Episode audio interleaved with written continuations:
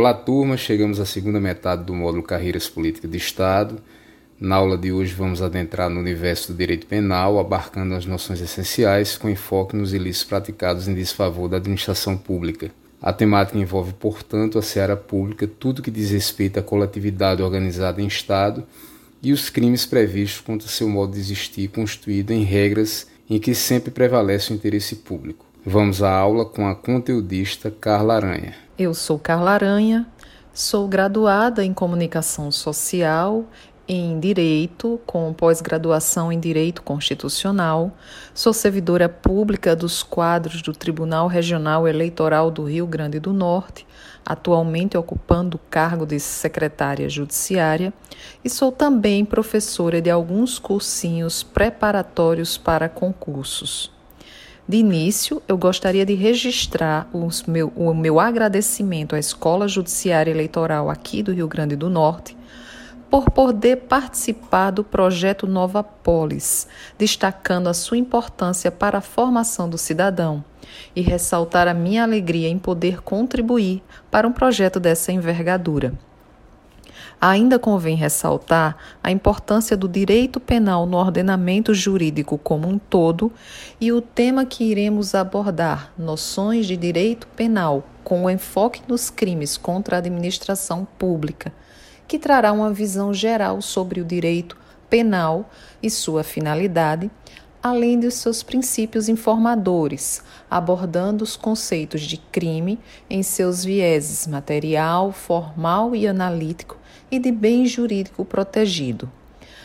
Vamos também adentrar nos crimes contra a administração pública, esclarecendo o conceito de funcionário público para fins penais e abordando os principais crimes contra a administração pública, como o peculato, a prevaricação, a corrupção ativa e passiva, o descaminho e o contrabando, o desacato e a denunciação caluniosa.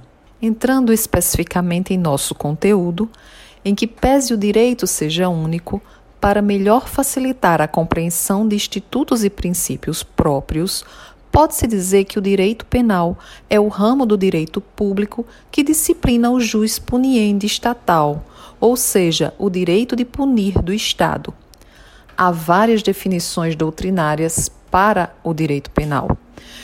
Para César Bittencourt, o direito penal se apresenta como um conjunto de normas jurídicas que tem por objeto a determinação de infrações de natureza penal e suas sanções correspondentes, penas e medidas de segurança. Por outro lado, Mir Puig apresenta o direito penal como um conjunto de valorações e princípios que orientam a própria aplicação e interpretação das normas penais. Apesar de suas várias definições, que consideram os mais diferentes aspectos, como o formal, o material, o sociológico, dentre outros, pode-se conceituar o direito penal como sendo complexo de normas jurídicas em sentido amplo que regula as infrações de natureza penal, dentre elas os crimes e contravenções e suas respectivas penas, definindo inclusive os seus agentes e as sanções aplicáveis. Segundo boa parte da doutrina, a finalidade primordial do direito penal é promover a pacificação social e, dentre as suas principais funções, podemos citar como exemplos não exaustivos a proteção dos bens jurídicos mais relevantes para a sociedade, a função de ser um instrumento de controle social, de ser uma garantia dos cidadãos contra o arbítrio estatal, um instrumento de disseminação ético-social de valores. Além disso, ele ainda possui uma função simbólica na mente dos cidadãos e dos governantes, que a doutrina costuma chamar de hipertrofia do direito penal, e tem também uma função motivadora de comportamento conforme a norma, além de promover a transformação social. Dentro dessa perspectiva, nós podemos relacionar alguns princípios básicos informadores do direito penal, O principal deles, segundo a doutrina, é o princípio da legalidade, uma garantia constitucional penal estabelecida no artigo 5 da nossa Constituição Federal, que segundo o qual somente a lei pode definir crimes e penas. Outro princípio é o da ofensividade, segundo o qual somente interessa ao direito penal aquelas condutas que representem uma ofensa para um bem jurídico. Ainda o princípio da intervenção mínima, que estabelece que o direito penal só deve se preocupar com a proteção dos bens jurídicos mais importantes e necessários à vida em sociedade. Temos ainda o princípio da lesividade, segundo o qual se exige que do fato praticado ocorra lesão ou perigo de lesão ao bem jurídico tutelado. Há ainda o princípio da fragmentaridade, pelo qual o direito penal não protege todos os bens jurídicos de violação, mas somente aqueles mais importantes para a sociedade. E, dentre outros, o da proporcionalidade, pelo qual é necessário que se faça um juízo de ponderação entre o bem jurídico lesionado e o bem de alguém que pode ser privado pela pena, como, por exemplo, a liberdade ou a vida. Vamos passar agora a entender o que é crime. No Brasil, adotamos a chamada teoria dicotômica, ou seja, a infração penal pode ser um crime ou uma contravenção penal. E o que os diferencia é uma questão de política criminal. Eles trazem também consequências distintas, principalmente no tocante à qualidade e à quantidade de penas, além de outros institutos. Dentre as suas diferenças, enquanto o crime é apenado com reclusão ou detenção com prazo máximo de 40 anos, esse prazo foi recentemente alterado pelo pacote anticrime, pois antes era de 30 anos. E a contravenção é apenada com prisão simples por no máximo 5 anos. Entrando no conceito de crime, ele pode ser entendido sobre os aspectos material, formal, legal ou analítico. No, aspecto material, o crime pode ser entendido como comportamento humano que, seja ele proposital ou descuidado, ofende ou expõe a perigo os bens jurídicos tutelados pela norma penal. Sob o aspecto formal, o crime pode ser entendido como uma violação da norma penal, tudo que o legislador tipificou como crime, pouco importando o seu conteúdo. Sob o aspecto legal, o artigo 1 da Lei de Introdução ao Código Penal diz que se considera crime a infração penal que a lei comina a pena de reclusão ou de detenção, quer isoladamente, quer alternativa ou cumulativamente, com a pena de multa. Contravenção, a infração penal a que a lei comina isoladamente pena de prisão simples ou de multa ou ambas, alternativa ou cumulativamente. E, finalmente, sob o aspecto analítico, também chamado de dogmático ou doutrinário, o crime pode ter vários conceitos a depender da teoria adotada. Essas teorias buscam estabelecer os elementos estruturais do crime, na verdade, não existe uma teoria certa ou errada, mas são várias as posições e os fundamentos, e atualmente a posição majoritária é que prevalece a teoria finalista tripartida. Por esta teoria, o crime é um fato típico, ilícito e culpável. O nosso Código Penal adota a teoria finalista, expressamente reconhecendo, em seu artigo 18, que o crime ou é doloso ou é culposo, desconhecendo a nossa legislação a existência de um crime em que não haja dolo ou culpa. Nesse contexto, o crime é dito doloso quando o agente quis o resultado ou assumiu o risco de produzi-lo. Por sua vez, ele será culposo quando o agente deu causa ao resultado por imprudência, negligência ou imperícia. Ainda dentro da teoria, é importante a gente entender O que é bem jurídico? O bem jurídico, segundo a doutrina, é um instituto que pode ser um dado, um bem ou um valor social, material ou imaterial, que vem do contexto social, seja ele de titularidade individual ou meta-individual. Esse bem jurídico ele é reputado como essencial para a coexistência e o desenvolvimento do homem em sociedade, e por isso ele merece a proteção do direito penal. Assim como bem explica Alexandre Salim, o bem jurídico nessa perspectiva pode ser entendido como conteúdo do crime e tem uma função primordial do direito penal para sua proteção. Daí que se verifica a importância do bem jurídico como um elemento estruturante do próprio direito penal. Aplicando essa teoria à realidade prática, nós podemos entender por que, que um indivíduo às vezes pratica uma ação tida por crime pela lei penal, mas não pratica um crime. Às vezes, por exemplo, agindo em legítima defesa ou outro desses institutos conhecidos pelo direito penal. Na verdade, o crime ele é concebido como uma conduta típica, antijurídica e culpável para aqueles que adotam a o conceito tripartido de crime, ou seja, o crime tem três elementos. O primeiro deles é o fato típico, integrado pela conduta, pelo resultado, pelo nexo causal e pela tipicidade. Ah, o segundo, a ilicitude, ou seja, aquele fato praticado ele é contrário ao ordenamento jurídico. E o terceiro elemento, a culpabilidade, para aqueles que adotam a teoria bipartida do crime é, seria só pressuposto da pena, a culpabilidade integrada pela imputabilidade, pela potencial consciência da ilicitude ou pela exigibilidade de conduta diversa.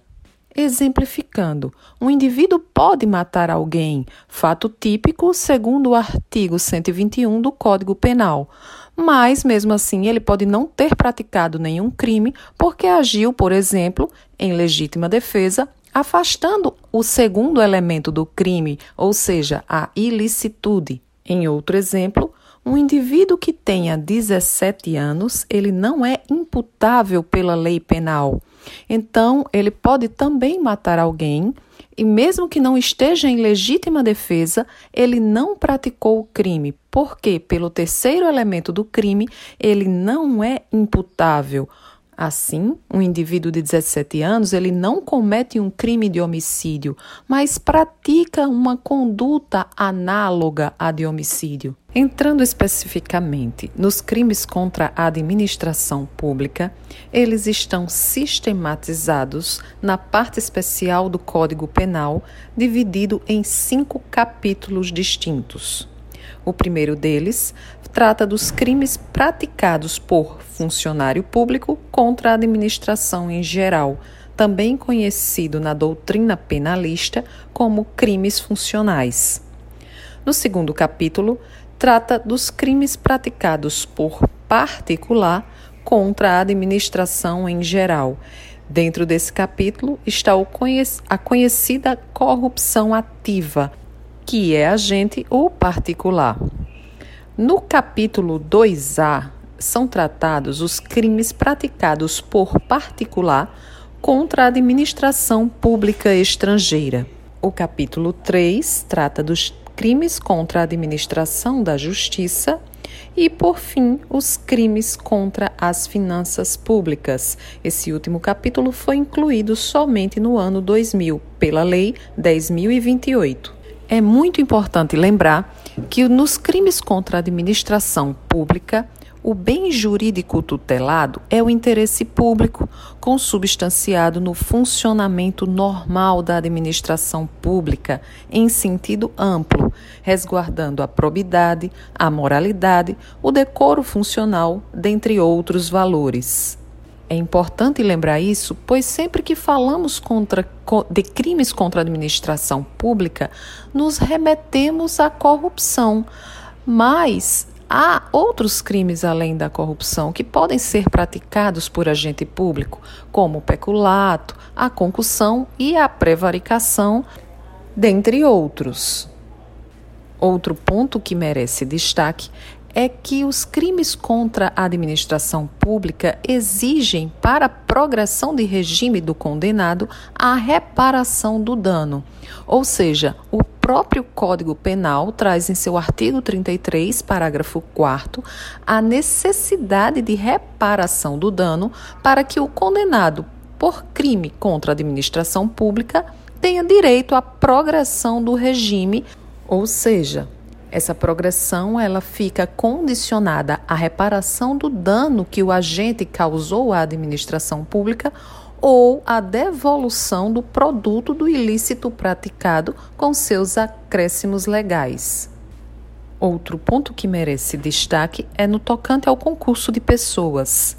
Embora os crimes funcionais sejam crimes próprios, ou seja, somente podem ser praticados por determinada categoria de pessoas, no caso funcionários públicos, é possível que um particular concorra para o crime funcional praticado pelo funcionário público e, por essa razão, aplicam-se as regras do concurso de pessoas. Exemplificando, na hipótese de uma terceira pessoa que não é funcionária pública instigar a sua mãe, por exemplo, essa sim funcionária pública, a cometer o crime de peculato, apropriação, essa pessoa também responderá pelo crime, pois se comunica a sua elementar funcionário público.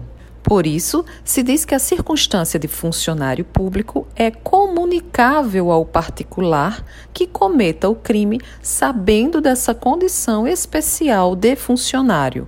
Sobre isso, é importante destacar que, para evitar a responsabilidade penal objetiva, as elementares somente se comunicarão se o particular tiver conhecimento da qualidade de funcionário público Caso contrário, o particular pode responder por outro tipo penal, mas não o crime próprio. Para compreender os crimes contra a administração pública, principalmente os crimes próprios, ou seja, os crimes funcionais, é necessário se entender o conceito de funcionário público em sentido amplo trazido pelo próprio Código Penal.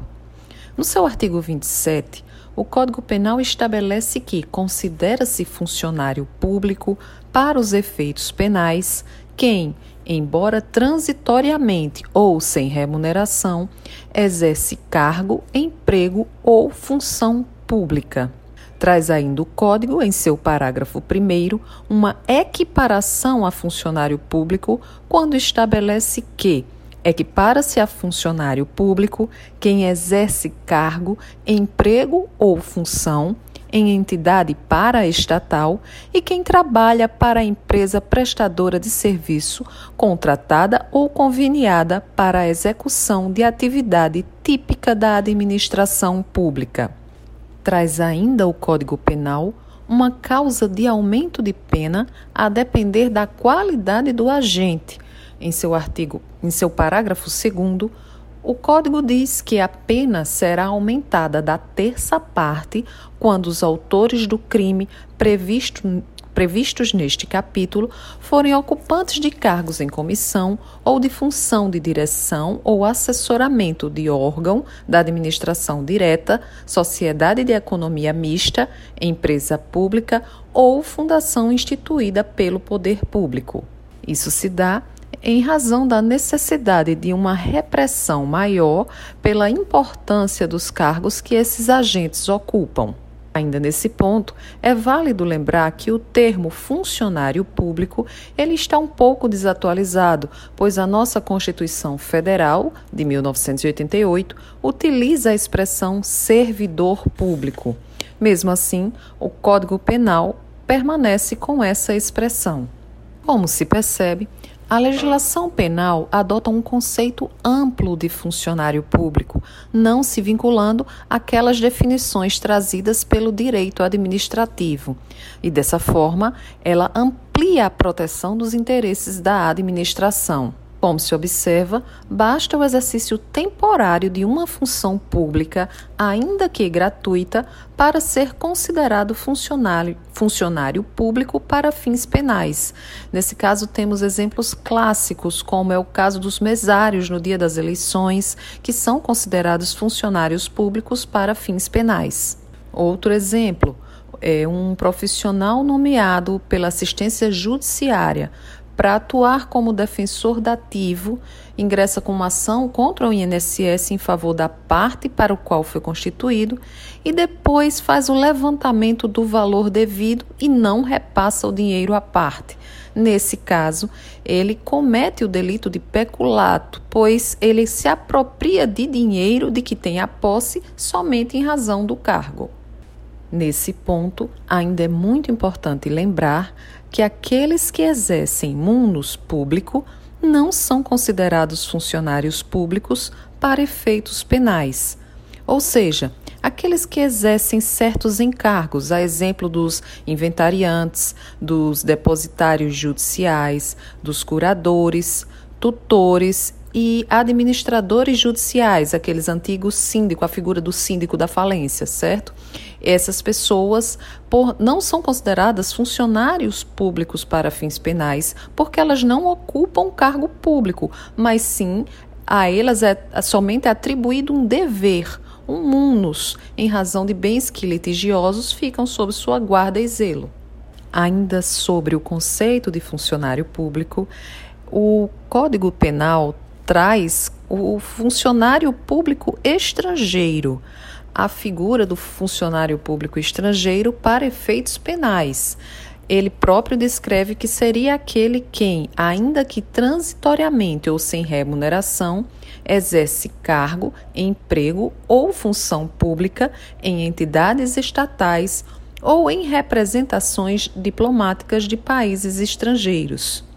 Nos termos do parágrafo único, é que, para ser funcionário público estrangeiro, quem exerce cargo, emprego ou função em empresas controladas, diretamente ou indiretamente, pelo poder público de país estrangeiro ou em organizações públicas internacionais. Voltando um pouco à teoria do crime, merece destacar que os crimes contra a administração pública provocam um debate na doutrina e na jurisprudência acerca da aplicação do princípio da insignificância nesses casos. Fazendo uma parte para explicar o que é o princípio da insignificância, por esse princípio se afasta a tipicidade material da conduta, ou seja, na análise do primeiro elemento do crime, do fato típico, que deve ser verificada a tipicidade formal, a tipicidade material e a tipicidade subjetiva,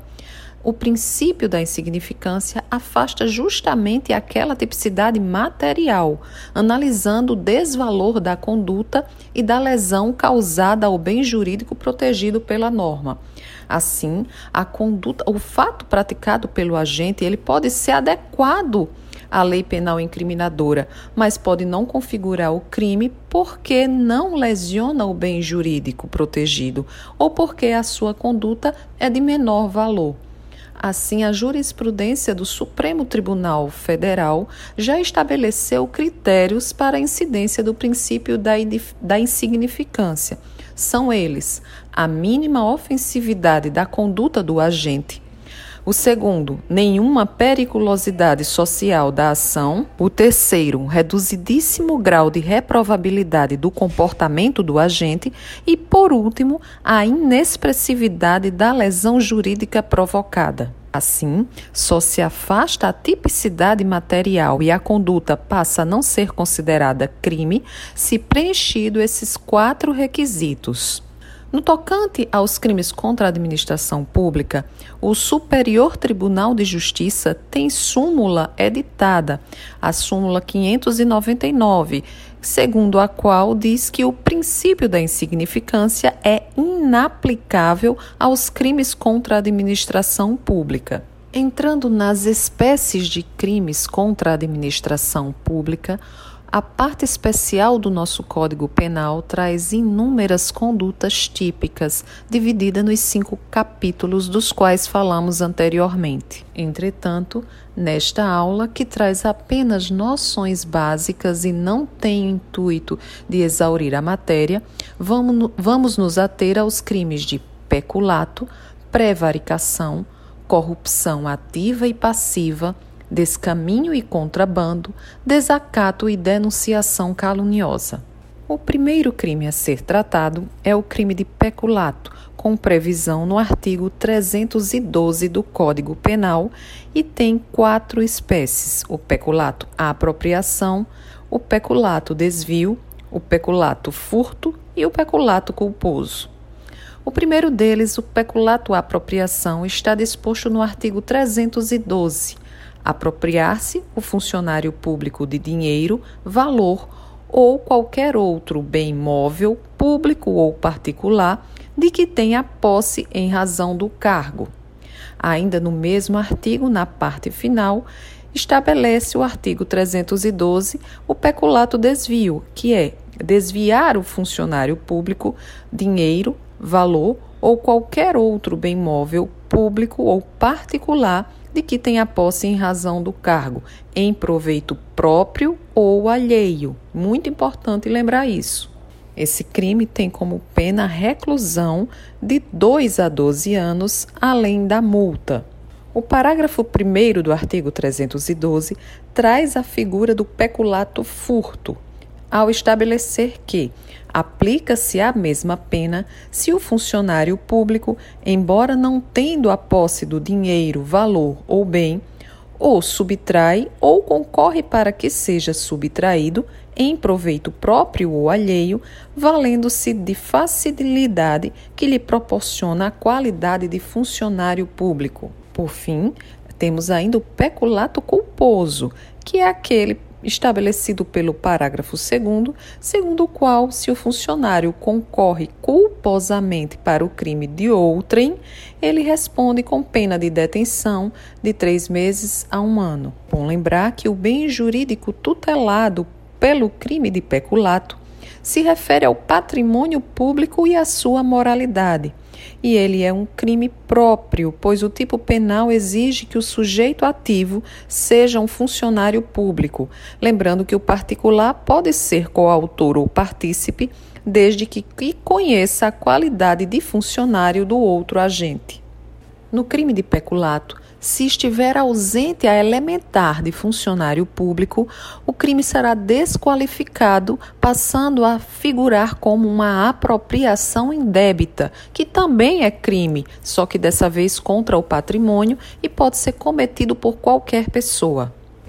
Exemplificando a conduta do peculato, é, poderíamos citar o exemplo de um tesoureiro de um órgão público que se apropria do dinheiro de diários de outros servidores, ou então um prefeito que se utiliza de alguma máquina da prefeitura para fazer uma obra particular.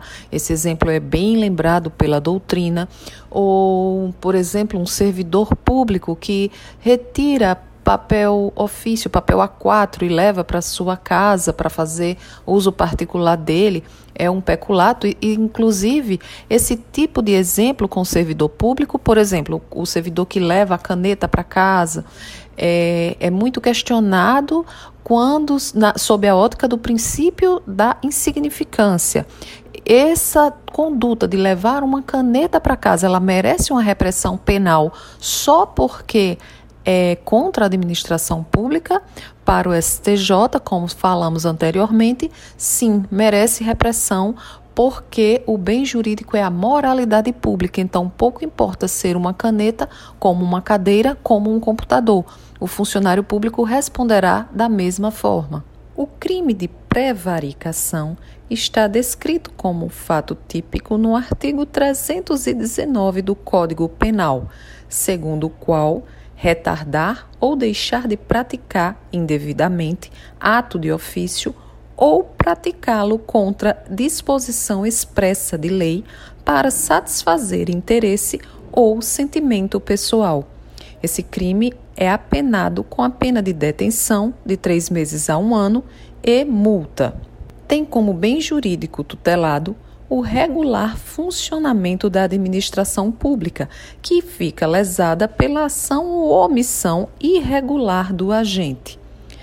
Nesse caso, o funcionário público que não se encontra no exercício de suas funções não pode ser sujeito ativo do crime de prevaricação. Importante ver, portanto, que o artigo 309 ele traz três condutas típicas.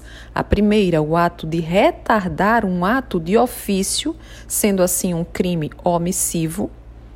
A segunda, deixar de realizar atos de ofício, também um crime omissivo.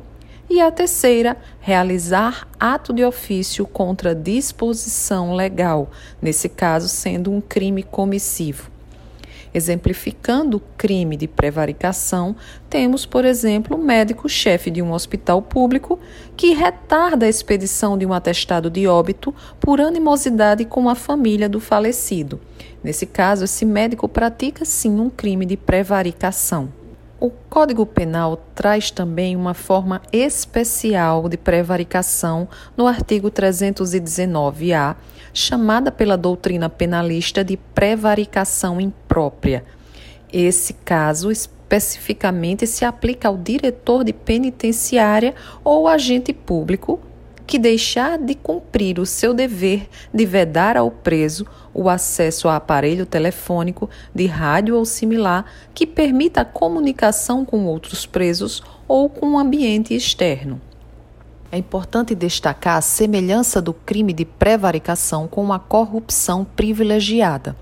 Na prevaricação, o retardamento ou a prática do ato contra a lei é feita para satisfazer o interesse ou sentimento próprio do próprio funcionário público, do próprio agente. Não há pedido de ninguém para que ele haja dessa forma. Já no caso da corrupção privilegiada, da qual vamos falar daqui a pouco, há um pedido de outra pessoa para que o funcionário público retarde ou deixe de praticar o seu ato, ainda que ele não tenha nenhuma indevida vantagem para não praticá-lo. Vamos falar agora do crime mais conhecido contra a administração pública, ou seja, o crime de corrupção, aquele crime que sempre que nós pensamos no envolvimento de pessoas ligadas à administração pública em desvios, nos remetemos à corrupção. Nele, ele está estabelecido de duas formas, tanto a corrupção passiva, quando o agente é o próprio funcionário público, quanto à corrupção ativa, que é quando o agente é o particular. Especificamente da corrupção passiva, que é o crime próprio, o crime funcional, ele está descrito no artigo 317 do Código Penal, como solicitar ou receber para si ou para outrem, direta ou indiretamente, ainda que fora da função ou antes de assumi-la, mas em razão dela, vantagem indevida ou ainda aceitar promessa de tal vantagem. Tem como pena reclusão de 2 a 12 anos e multa. A pena pode ser aumentada de até um terço se, em consequência da vantagem ou promessa, o funcionário público retardar ou deixar de praticar qualquer ato de ofício ou ainda o praticar infringindo dever funcional. Também nesse caso, o bem jurídico tutelado é a moralidade administrativa e o regular desenvolvimento da administração pública. É bom lembrar que, apesar de, de haver uma bilateralidade entre o crime de corrupção passiva e o ativa, em regra, o delito de corrupção é unilateral, tanto que existem as duas formas, a passiva e a ativa, conforme seja a qualidade do agente. Assim, não é porque há corrupção passiva que vai haver a corrupção ativa e vice-versa. É bom lembrar que a corrupção também é tutelada por um tratado internacional. A Convenção das Nações Unidas contra a Corrupção, adotada pela Assembleia Geral das Nações Unidas em 31 de outubro de 2003 e assinada pelo Brasil em 9 de novembro de 2003, estabelece um conceito amplo de corrupção, alcançando, entre outros, os seguintes crimes: corrupção de agentes públicos nacionais e estrangeiros e de agentes das organizações internacionais públicas, fraude, desfalque ou outros desvios por parte de um agente público de qualquer bem público ou privado, tráfico de influências, abuso de funções, enriquecimento ilícito, dentre outros. O, o texto dessa convenção foi promulgado pelo Brasil pelo decreto número 5687 de 2006. O outro tipo de corrupção, a corrupção ativa, está prevista no artigo 333 do Código Penal, que tipifica a conduta de oferecer ou prometer vantagem indevida a funcionário público para determiná-lo a praticar, omitir ou retardar ato de ofício. Vejam que não é um crime próprio, é um crime praticado pelo particular e traz como pena a reclusão de 2 a 12 anos e multa. A corrupção ativa também tutela o regular funcionamento e o prestígio da administração pública. Importante lembrar que os crimes de corrupção ativa e passiva correspondem a uma exceção à teoria monista do crime, ou seja, não há um concurso de pessoas entre o corruptor que pratica a corrupção ativa e o corrompido que pratica a corrupção passiva. Cada um responde por crime distinto. Como já falamos aqui, Poderá haver corrupção ativa sem a corrupção passiva e vice-versa. Por exemplo, se um motorista infrator de trânsito oferecer dinheiro a um agente de trânsito para determiná-lo a omitir o ato de ofício, que seria a lavratura da multa, se esse agente de trânsito não receber, somente haverá corrupção ativa por parte do particular motorista. De outro modo, neste mesmo exemplo, se o agente de trânsito solicitar dinheiro ao, ao, motorista infrator para que ele não lavre a multa, mas o motorista infrator não anua com essa conduta, somente haverá corrupção passiva, pois a iniciativa não foi do particular motorista, e sim do agente de trânsito. Nesse caso, mesmo que o motorista dê o dinheiro, não haverá o delito de corrupção ativa, pois o tipo não prevê o verbo dar ou entregar. No entanto, parte da doutrina sustenta que, quando configurar o artigo 317 na modalidade receber, significa que alguém ofereceu e também configura o artigo 333.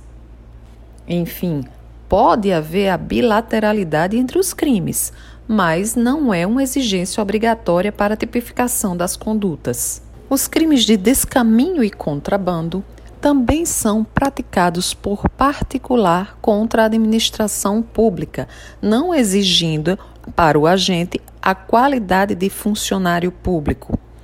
No caso do descaminho, ele está previsto no artigo 334 do Código Penal, que tipifica a conduta de iludir, no todo ou em parte, o pagamento de dinheiro ou imposto devido pela entrada, pela saída ou pelo consumo de mercadoria.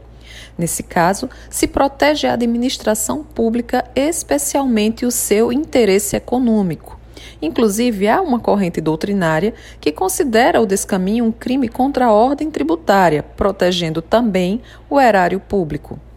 Portanto, o próprio Superior Tribunal de Justiça reconhece que o objeto jurídico tutelado no descaminho é a administração pública, considerada sob o ângulo da função administrativa, que, vista pelo prisma econômico, resguarda o sistema de arrecadação de receitas, pelo prisma da concorrência leal, tutela a prática comercial isonômica e, por fim, pelo ângulo da probidade e da moralidade, garante em seu aspecto subjetivo o comportamento probo e ético das pessoas que se relacionam com a coisa pública.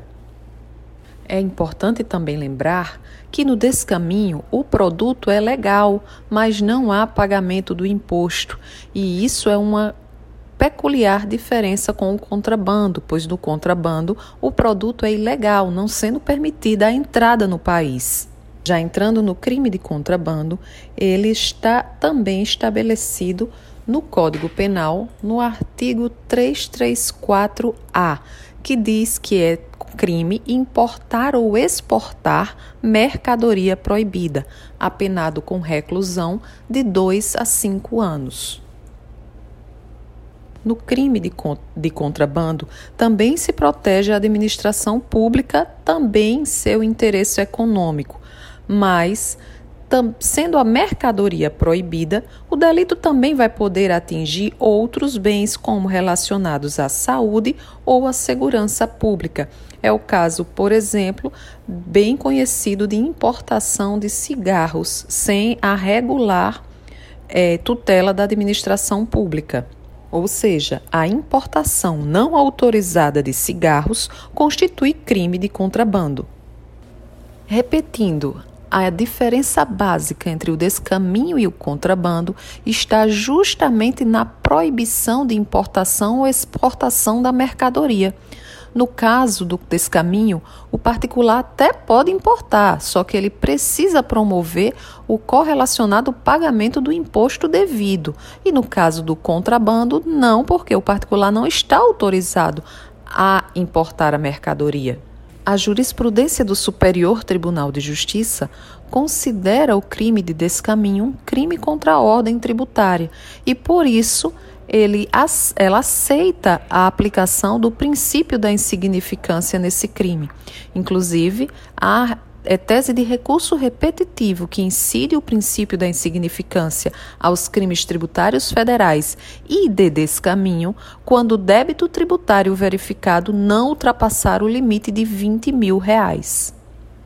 Por sua vez, é pacífico na jurisprudência tanto do STF quanto do STJ que não cabe o princípio da insignificância no crime de contrabando, porque não somente pelo aspecto financeiro, o crime de contrabando tutela também outros bens, como a saúde pública, no caso, por exemplo, dos cigarros importados.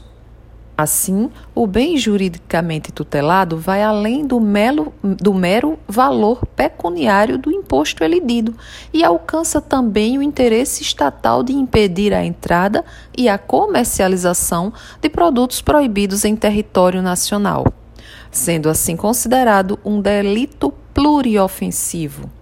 Finalmente, sobre esses dois crimes, é bom lembrar que ainda existe uma conduta típica de funcionário público relacionada ao contrabando e ao descaminho. O artigo 318 do Código Penal traz como crime específico o de facilitar, com infração de dever funcional, a prática de contrabando ou descaminho. Nesse caso, a pena é de reclusão de 3 a 8 anos e multa, e somente funcionário público pode praticá-lo.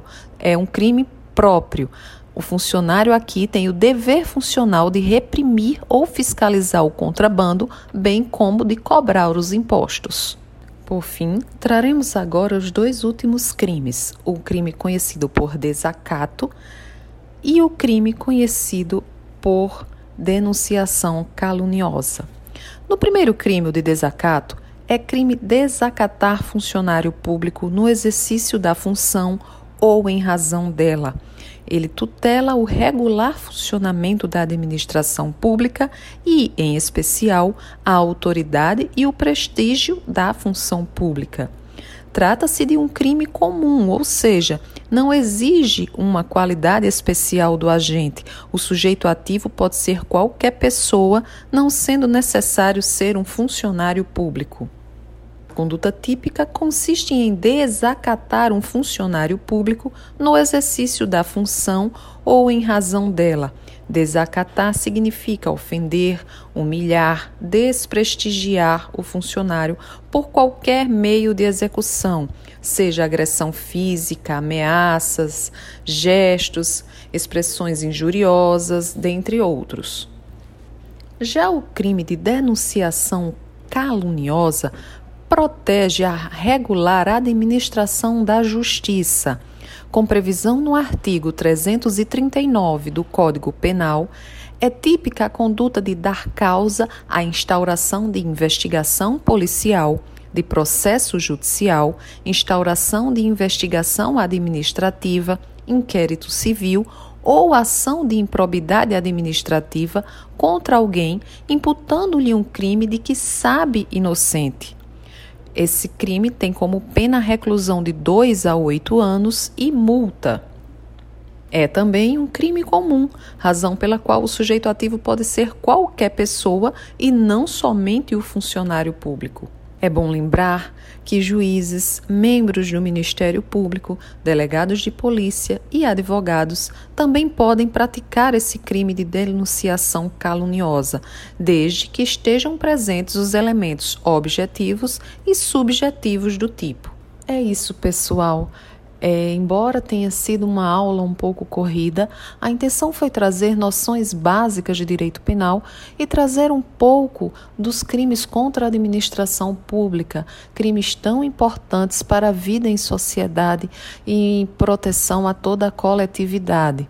Eu espero que tenha sido clara em alguns conceitos. Fico à disposição pra, de vocês para aqueles que tenham alguma dúvida, principalmente na parte teórica, porque a parte teórica do direito penal é uma parte que, por vezes, ela não é compreensível de primeiro, de plano, mas é uma, mas é uma parte muito instigante ao estudo, a leitura e assim fico à disposição de vocês para aqueles que necessitem, que se interessem de uma indicação bibliográfica, uma, um material pelo qual, com mais tempo, vocês possam entender o conceito de crime com mais é, propriedade foi um prazer poder participar do, do projeto Nova Polis e desde logo me ponho à disposição para outras, outros projetos com a Escola Judiciária Eleitoral e outras aulas, seja na área de direito penal ou em qualquer outra área a qual eu possa ser útil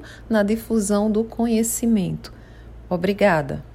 Obrigado, Carla, pelo excelente enfoque sobre matéria tão relevante que é o direito penal para a preservação do Estado democrático de direito.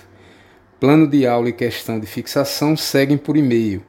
Entrega da questão 7 até quinta, dia 10 de dezembro, juntamente com a questão 8. Lembrar das nove questões para atingir a frequência mínima, ok? Próxima aula, sexta, dia 4, noções de direito penal eleitoral com enfoque nos crimes eleitorais com o professor João Milton. Será igualmente um bom momento para o estudo do direito penal, dessa vez com o viés ligado ao processo eleitoral. Até sexta e bons estudos a todos. Eleições 2020. Seu voto tem poder.